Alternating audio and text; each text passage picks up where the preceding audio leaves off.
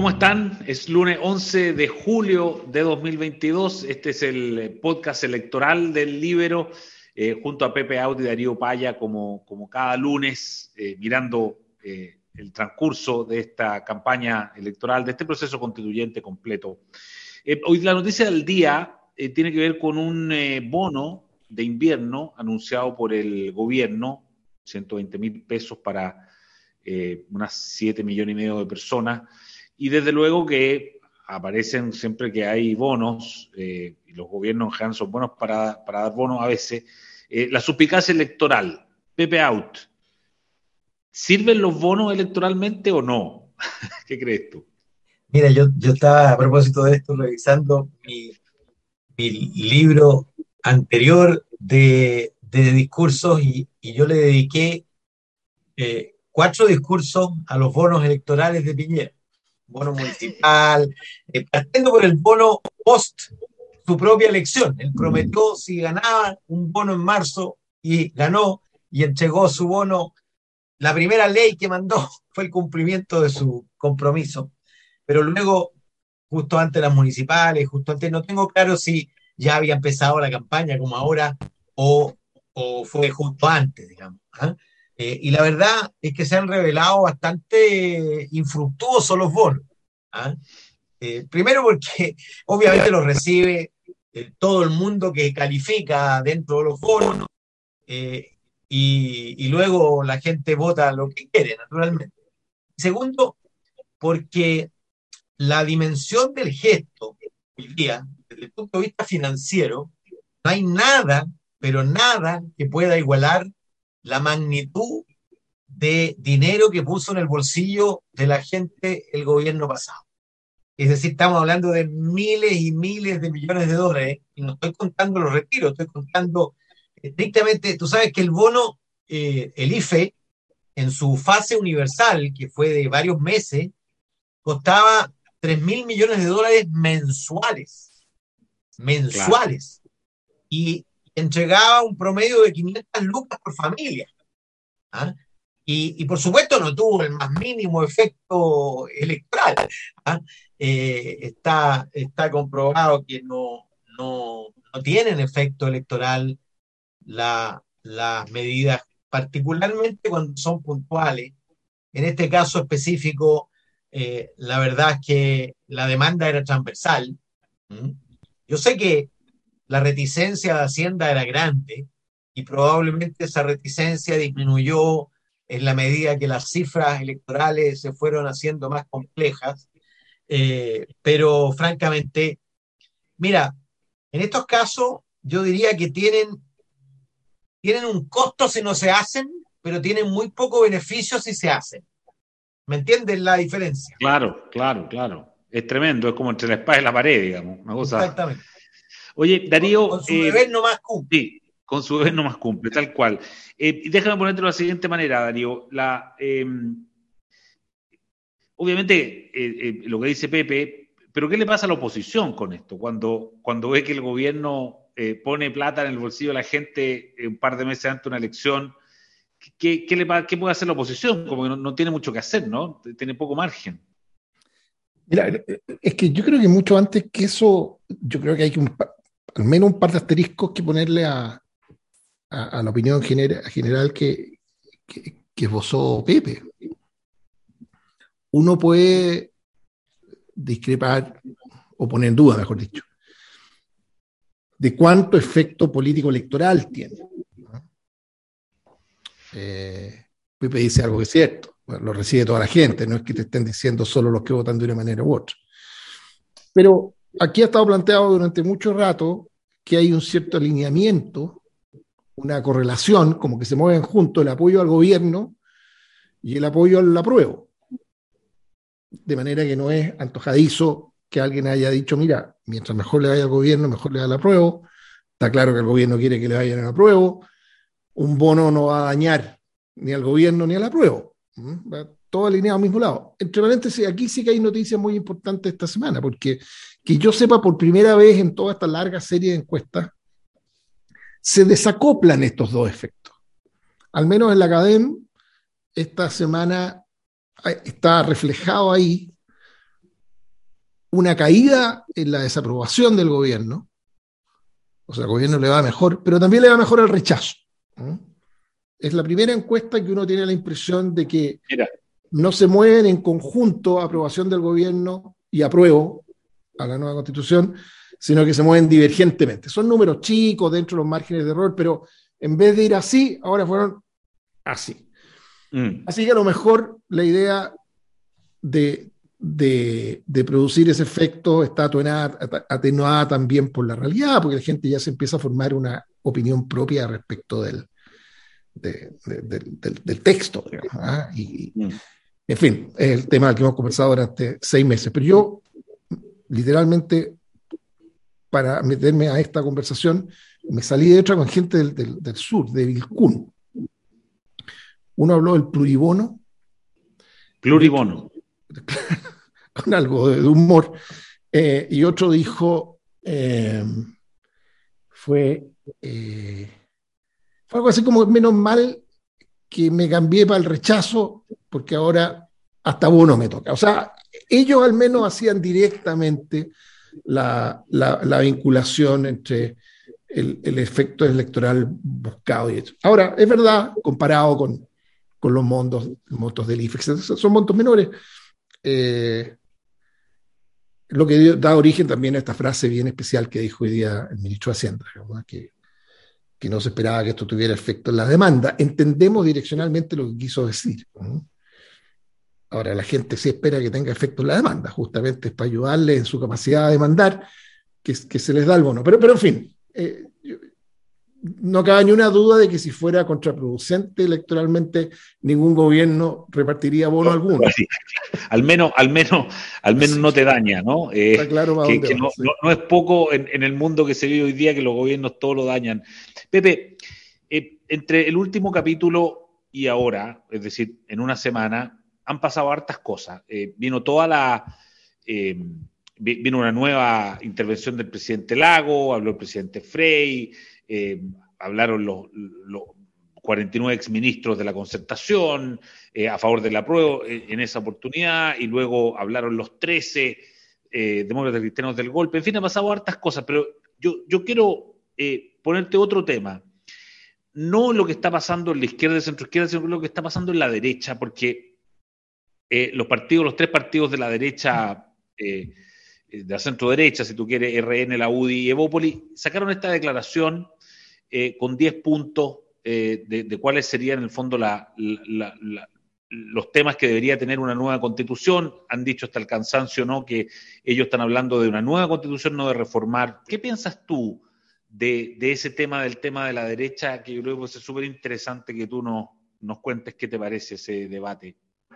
Bueno, yo, yo creo que la, la derecha ha hecho su contribución en alejar la, lo dijimos hace muchas semanas, dijimos en la medida que la disyuntiva sea entre la constitución vigente, la del 80, digamos, y la alternativa, la nueva, iba a ganar la nueva. Eh, y por lo tanto, el, juego consistía en desplazar ese eje, iba a ser intentado poner, por supuesto, por el apruebo, porque es el campo donde el apruebo le puede ir bien, al campo donde tú enfrentas esta propuesta de la convención de nueva constitución con una futura nueva constitución eh, mejor, más casa de todos, etc. Y yo creo que las cifras de, de respaldo al rechazo con harta ventaja sobre la prueba, eh, arrancan del éxito de ese nuevo eje. Ese es el eje que está mandando hoy día la campaña. ¿Ah? El eje de esta propuesta concreta, con sus virtudes y sus defectos, versus otra oportunidad de nueva constitución. Eh, y, claro, por eso entonces las encuestas hoy día te dan 60-40 eh, CADEM, si uno excluye a los que no saben no responden, que son por lo demás pocos. Y fíjate que Activa confirma mi tesis, porque cuando, cuando achica el universo al votante probable, lo que hace es estrechar la distancia entre el rechazo y el apruebo. Es decir, en la encuesta en general, dice está 62-38, pero en el votante probable está 55-45. Lo que te dice entonces que los que no votarían son mucho más proclives al rechazo y por lo tanto, mientras más participe, eh, Activa está pronosticando más o menos la misma participación, un 53%, la misma participación en la segunda vuelta, o sea, 8,3 millones.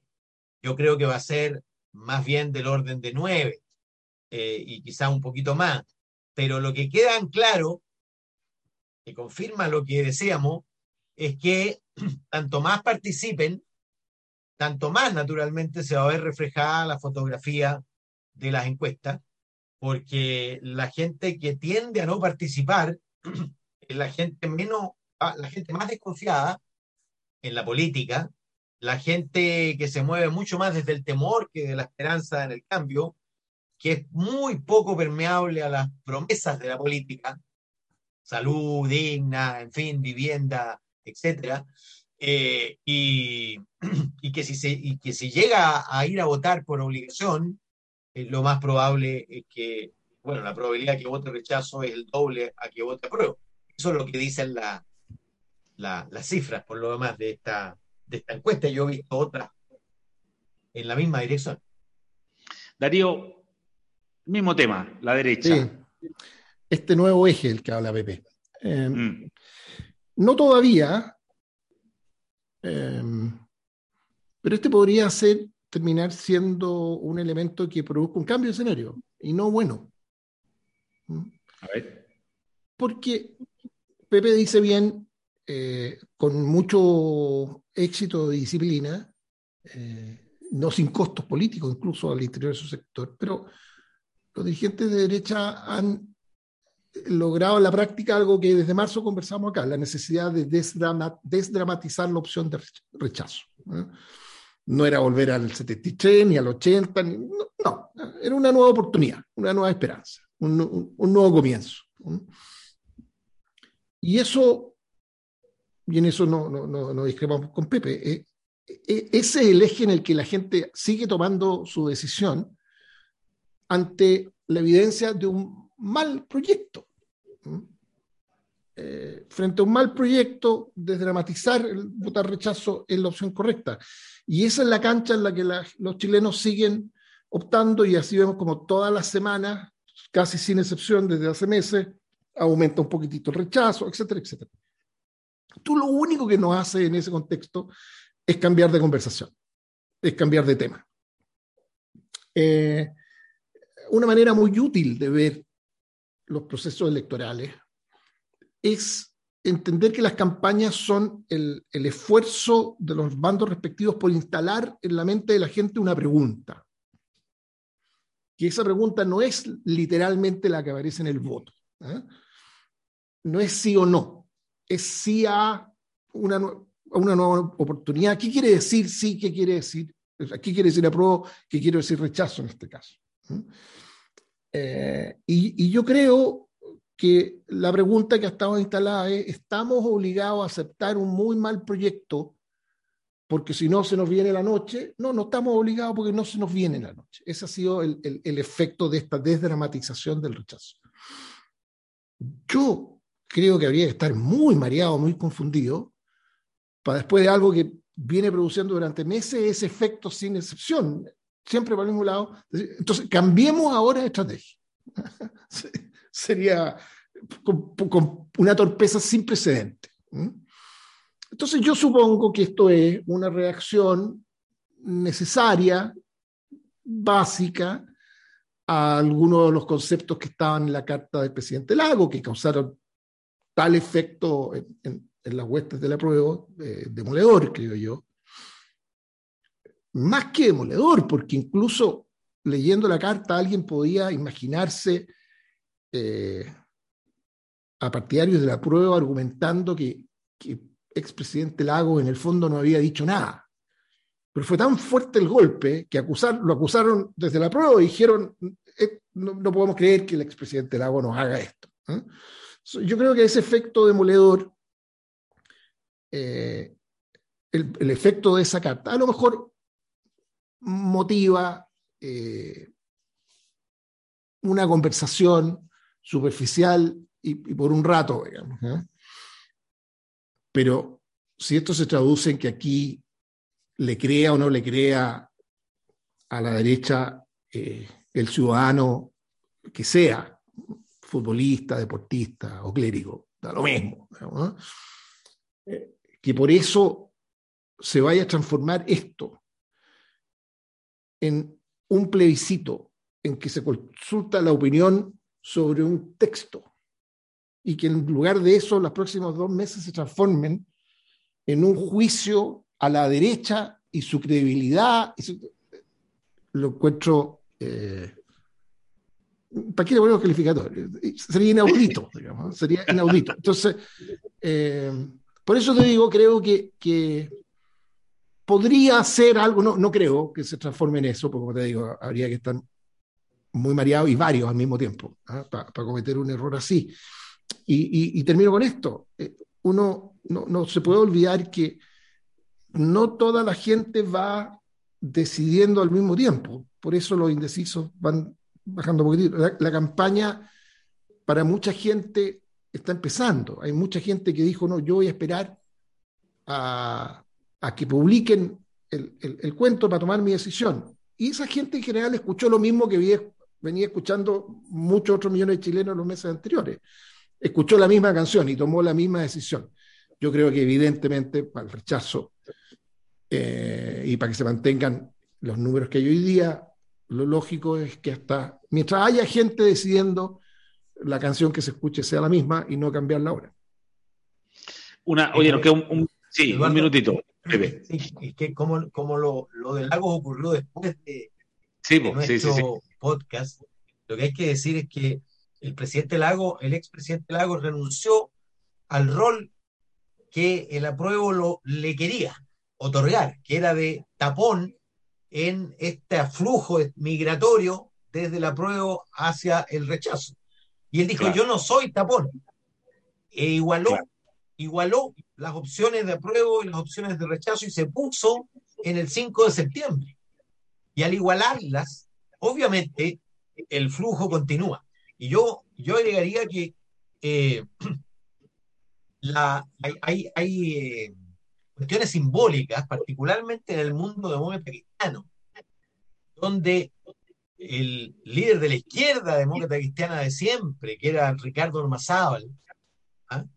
Pone muy fuerte del lado del rechazo y, y, la reserva moral de la democracia cristiana para, para el mundo de la izquierda, que fue la Carta de los Trece, el 13 de septiembre del 73, la que después Elwin dijera esa debió haber sido la declaración de la democracia cristiana de condena al golpe de Estado, con Belisario Velasco, Valdemar Carrasco, en fin, eh, anula toda posibilidad de pinochetizar el rechazo, porque no hay nada más, más contraintuitivo que tratar de pinochetistas a los únicos que se rebelaron contra Pinochet en la democracia cristiana a dos días del golpe de Estado. Eh, y ese efecto es muy, es muy duro, creo yo, para la prueba, porque evidentemente eh, el reflejo de la prueba es pinochetizar la elección. Esto es entre, entre pinochetistas y demócratas. Y ese, claro. Serga, diría, eh, conecta demasiado poco con la realidad real. De acuerdo. Darío, una... una... 12 segundos, 12 segundos. muy interesante esto porque eh, el expresidente Lago hizo pública una carta que, como dijo muy bien Pepe, se planta en el 5 de septiembre. Al día siguiente, el presidente dice, ¿qué hacemos? ¿Ah? Y, acá tenemos una discusión que dura un año, que deja ciertas cosas valiosas y otras malas, y una constitución que nos rige hace mucho tiempo, que tiene sus problemas y que se... Bueno, pero él mandó un tweet al mismo tiempo, cortito, que se, que se ponía en el escenario relevante ahora. Es que dijo lo, lo relevante, yo no apruebo. No dijo yo rechazo, pero dijo, yo no pruebo, no se puede aprobar, no me acuerdo cuál es el lenguaje. Era inequívoco. Él contestó con un tuit la pregunta de hoy, esa pregunta que ha hecho que el rechazo gane adeptos. Y con una carta dejó planteada su visión para el debate que viene después. Yo creo que para el rechazo le conviene centrarse en el tuit y no en la discusión de la carta. Eso es para el 5 de septiembre. Está bien. Oye, Pepe Auto y Darío Paya, muchas gracias de nuevo. Próximo lunes estaremos aquí analizando la marcha del proceso. Un abrazo. Chao, chao. chao. Gracias. El libero, la realidad como no la habías visto. Haz que estos contenidos lleguen más lejos haciéndote miembro de la red Libero.